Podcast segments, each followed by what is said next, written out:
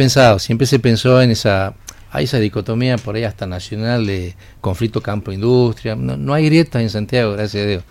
Digo, el sistema integrado está integrado, trabaja, el trabajo en la industrial tiene cinco años de consolidado y pensamos que la sociedad tiene que conocer eh, la industria, la actividad comercial de Santiago y en esa integración queremos que el que va específicamente por la temática vaya con su familia. Entonces hay un patio gastronómico, hay espectáculos artísticos que ustedes los han estado eh, nombrando, hay un lugar muy especial para niños, para actividades lúdicas, juegos, este, así que creo que este, es para que disfrutemos como sociedad.